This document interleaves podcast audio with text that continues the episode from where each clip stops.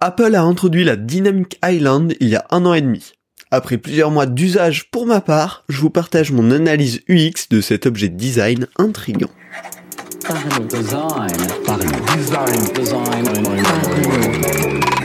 Parlons Design saison 7 est sponsorisé par ZKKTOS Theory, le studio qui vous accompagne dans la concrétisation de vos idées d'application SaaS.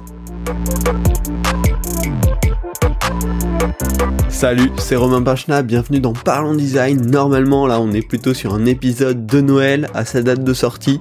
Je sais que c'est des épisodes qui font en général un petit peu moins d'écoute, et c'est pour ça que j'en ai profité hein, pour parler d'un sujet qui me faisait envie euh, après trois mois d'usage de la Dynamic Island. Voilà, c'est un sujet qui m'a intrigué depuis le début, depuis que ça a été révélé, et donc c'est l'occasion d'en parler aujourd'hui. Donc la Dynamic Island, c'est euh, l'encoche de l'iPhone, l'encoche dans laquelle il y a la caméra et notamment les capteurs pour Face ID, donc la détection faciale. Euh, ça a été introduit sur l'iPhone 14 Pro donc euh, en 2022 et c'est maintenant disponible sur euh, tous les nouveaux modèles qui sont sortis en 2023. et ce qui est intéressant avec cette Dynamic Island, déjà c'est que c'est plus gros que la plupart des constructeurs actuels. La plupart ont juste une petite encoche, un petit point pour la caméra sur les smartphones sortis récemment.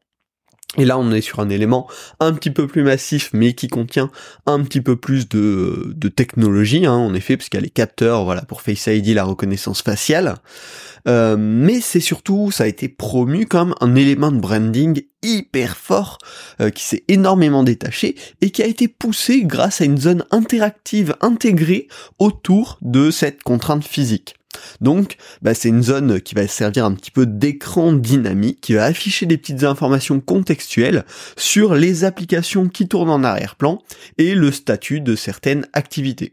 Donc en fait, ils ont transformé cette contrainte d'un petit bloc physique en une spécificité avec des petites fonctionnalités euh, uniques grâce à cet endroit. Donc déjà, voilà, de la façon dont ça a été introduit et dont la façon dont cette contrainte a été utilisée, c'était une approche hyper différente de la notch qu'on avait euh, initialement sur les iPhones depuis plusieurs années, où Apple disait au contraire dans les guidelines, certainement pas, vous n'allez pas jouer avec ce petit élément de la notch, on veut pas des éléments qui euh, scrollent depuis cette zone-là ou des choses comme ça.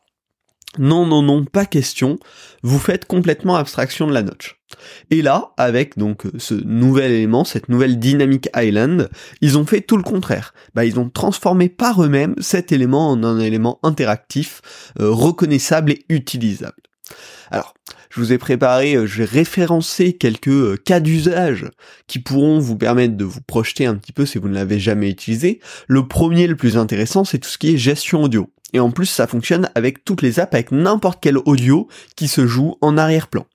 Dès qu'on va quitter l'application qui joue cet audio, on va retrouver visuellement l'élément dans la Dynamic Island avec la couverture de à quoi ressemble cet élément et un petit graphe audio qui nous montre que c'est en train de jouer.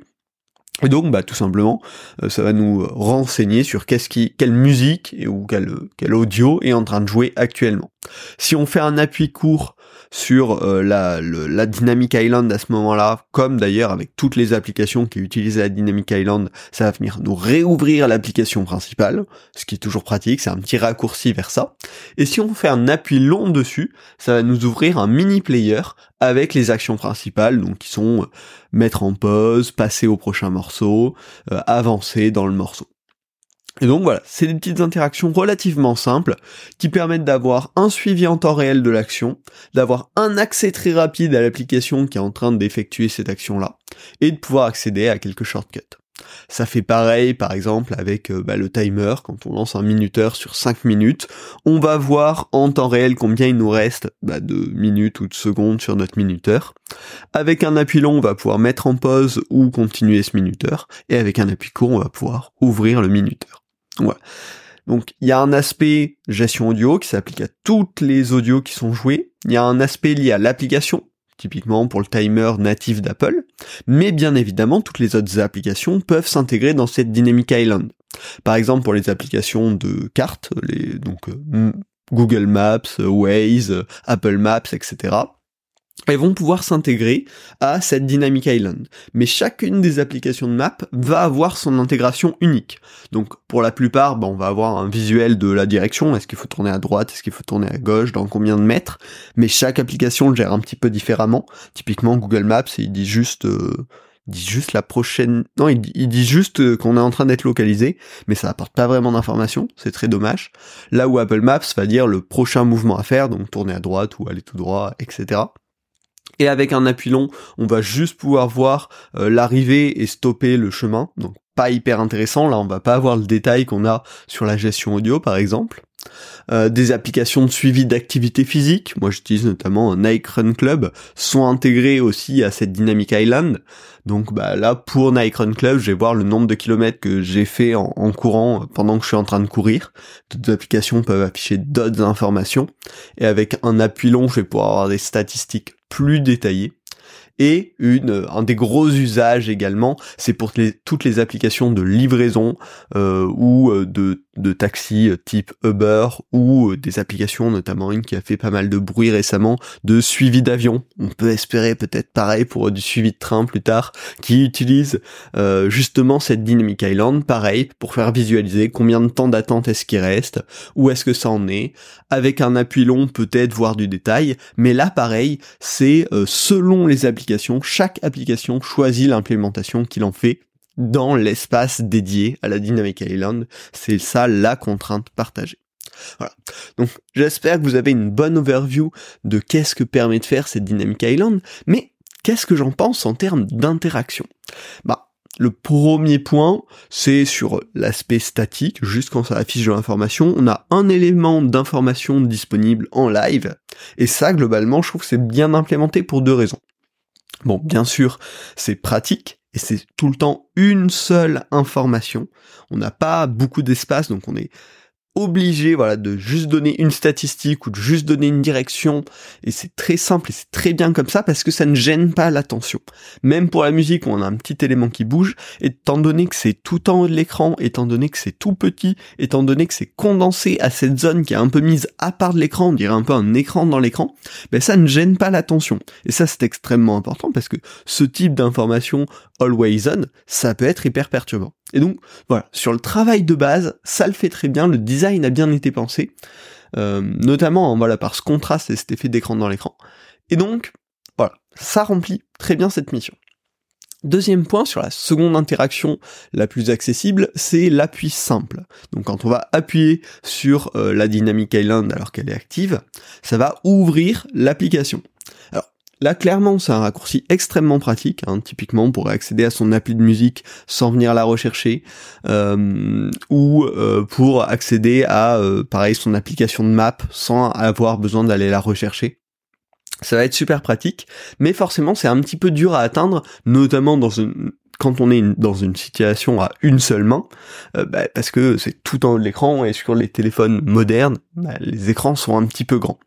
Par contre, et c'est ça que j'ai trouvé assez intéressant, il y a une feature d'accessibilité qui est disponible depuis longtemps sur l'iPhone, qui permet de swipe vers le bas, euh, tout en bas de son écran, et en fait ça va faire que l'ensemble de l'écran de l'iPhone se déplace et descend de 50%, descend à moitié d'un écran. Et donc je me suis dit, mais qu'est-ce qui se passe quand on fait ça? Parce que la notch est, enfin la Dynamic Island est une contrainte physique auquel on a mis du logiciel autour, est-ce que ça va descendre ou pas? Et oui, en effet, ça descend. Quand on lance ce paramètre d'accessibilité, qui nous permet d'accéder plus facilement au haut de l'écran, en fait, la notch, la Dynamic Island virtuelle se détache de la Dynamic Island physique et donc est accessible hyper facilement à une main. Donc bon, ça compense pas tout à fait parce que ce petit raccourci d'accessibilité, j'ai l'impression qu'il est très peu utilisé. Mais en tout cas, ça, ça a été pensé et c'est euh, un signal assez fort, je trouve, d'Apple d'avoir séparé l'aspect virtuel de l'aspect physique parce qu'ils le vendent vraiment à 100% comme une fonctionnalité du téléphone et non pas du tout une contrainte.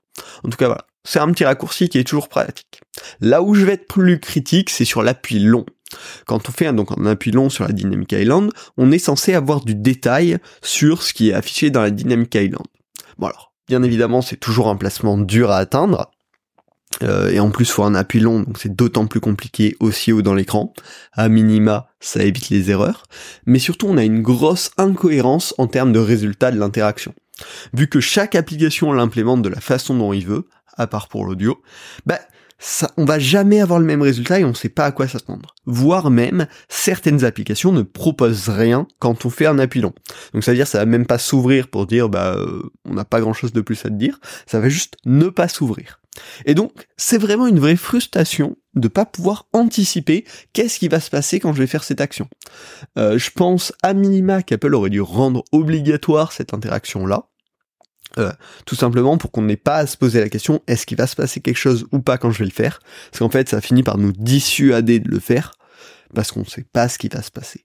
Euh, donc là-dessus je suis je, je trouve ça très dommage parce que c'est une interaction au final que j'utilise de moins en moins par peur qu'il n'y ait rien derrière. En fait perdre du temps pour qu'il n'y ait rien, alors que juste j'aurais pu cliquer dessus pour accéder à l'ensemble du détail, bah c'est quelque chose qui diminue finalement la qualité. C'est un principe qu'on peut tout à fait euh, réappliquer dans nos designs. Hein. C'est un principe très basique, j'ai envie de dire, c'est que l'utilisateur soit capable de prédire ce qui va se faire, ce qui va se passer après une spécifique interaction.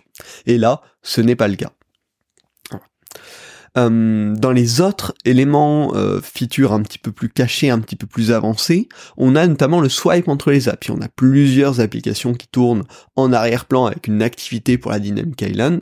On va pouvoir swiper sur la Dynamic Island pour switcher entre les applications. Alors là, je trouve que c'est bien pensé parce que c'est clairement une feature cachée pour les geeks, et en fait, il n'y a pas besoin que ce soit plus. Euh, et ça, pareil, c'est un principe qu'on peut souvent se réappliquer. Hein. C'est oui, il y a des fonctionnalités qui sont utiles, potentiellement intéressantes, mais qui sont utiles à, en vrai, une toute petite partie des gens. La plupart des gens, les choses qui vont s'afficher par défaut, qui vont être priorisées par défaut, leur correspondent très bien. Et donc, au lieu d'ajouter de la complexité à l'interface en rajoutant des, des flèches ou des choses comme ça pour se déplacer, ben là, Apple, ils ont juste fait le choix de, bah, on va le cacher. Il y a une interaction un petit peu complexe, un swipe sur la notch pour les gens qui s'y connaissent, les gens qui sont un peu tech, qui veulent avoir ce contrôle-là. Et pour les autres, en fait, bah, juste ils n'auront pas cette possibilité et c'est ok. Donc savoir ce qu'on ne veut pas proposer à tout le monde, des fois est aussi important que savoir ce qu'on veut proposer. Enfin, en termes d'éléments de branding, je trouve que cette euh, Dynamic Island, elle est vraiment très bien foutue parce qu'il y a des animations qui ont été extrêmement travaillées, le easing, le rebond, les transitions quand on va d'une app qui utilisait la Dynamic Island à euh, cette application fermée. Voilà, tout a vraiment été pensé pour que ce soit agréable visuellement, qu'on voit que ça a été euh, créé avec intention et pas par rapport à une contrainte. Et donc ça rend cet élément agréable et très fort en termes de branding. Il reste tout de même discret, quotidien, on s'en aperçoit pas vraiment, à part quand on regarde une grosse vidéo, mais unique, et donc il remplit extrêmement bien ce rôle de branding, et je pense que ça doit faire partie, hein, quand on fait une analyse de l'expérience utilisateur, euh, que ce soit agréable, que ce soit beau à utiliser, que ce soit, que ça représente quelque chose de la marque, et là, concrètement, cette Dynamic Island, elle représente quelque chose d'Apple, voilà, ce, ce détail, cette attention du détail, et cet amour des choses un petit peu bien faites et, plein de principes aussi qu'on trouve très très souvent chez Apple hein. typiquement ce swipe entre les apps qui est un petit peu caché un petit peu pour les geeks et qui gêne pas les autres bah, c'est quelque chose qu'on trouve très souvent dans les applications d'Apple voilà. Pour conclure, il y a trois points de UX que je veux souligner. Le premier, c'est que c'est utile mais oubliable et c'est ce qu'on lui demande finalement. Hein. C'est parfait, c'est un élément où si on s'en on veut pas s'embêter avec, on n'a pas à s'embêter avec. Et ça ne va pas attirer notre attention, et ça c'est extrêmement important. C'est un élément de branding en premier, j'ai envie de dire, et qui rajoute des petits bonus d'expérience utilisateur pour ceux qui le veulent. Le second point, c'est sur l'interaction longue presse. Elle est inconsistante et je me demande presque est-ce qu'il aurait fallu comme pour l'audio, un fonctionnement euh, commun par usage défini par Apple que les applications puissent pas trop personnaliser. Typiquement un usage map où bah, les applications vont pouvoir fournir des infos à Apple et Apple va les formater directement dans la, Dynamic Island. Pareil pour toutes les applications. Euh, faire pareil euh, typiquement pour l'attente de colis, pour l'attente de beurre, pour l'attente de choses comme ça, pour le suivi d'activité. Et là, bah, en fait, on aurait peut-être eu une interaction euh, beaucoup plus simple à utiliser, beaucoup plus consistante pour les utilisateurs, beaucoup plus efficace pour les développeurs. Et bah, c'est toujours chiant la contrainte, hein, mais dans ce cas-là, ça aurait potentiellement fait du bien à l'expérience utilisateur. Et enfin, mon dernier point, c'est que ça affirme vraiment un branding fort. L'iPhone est rendu unique visuellement grâce à cet élément euh, logiciel et physique à la fois. Euh, et donc je trouve ça très intéressant, très inspirant pour euh, de nombreux autres designs. Voilà, j'espère que cet épisode de Noël vous a plu. partagez de la joie et de la bonne humeur pour cette fin d'année avec un petit 5 étoiles sur votre plateforme de podcast. Et puis on se retrouve en 2024 avec de nouveaux épisodes. À la semaine prochaine. Salut.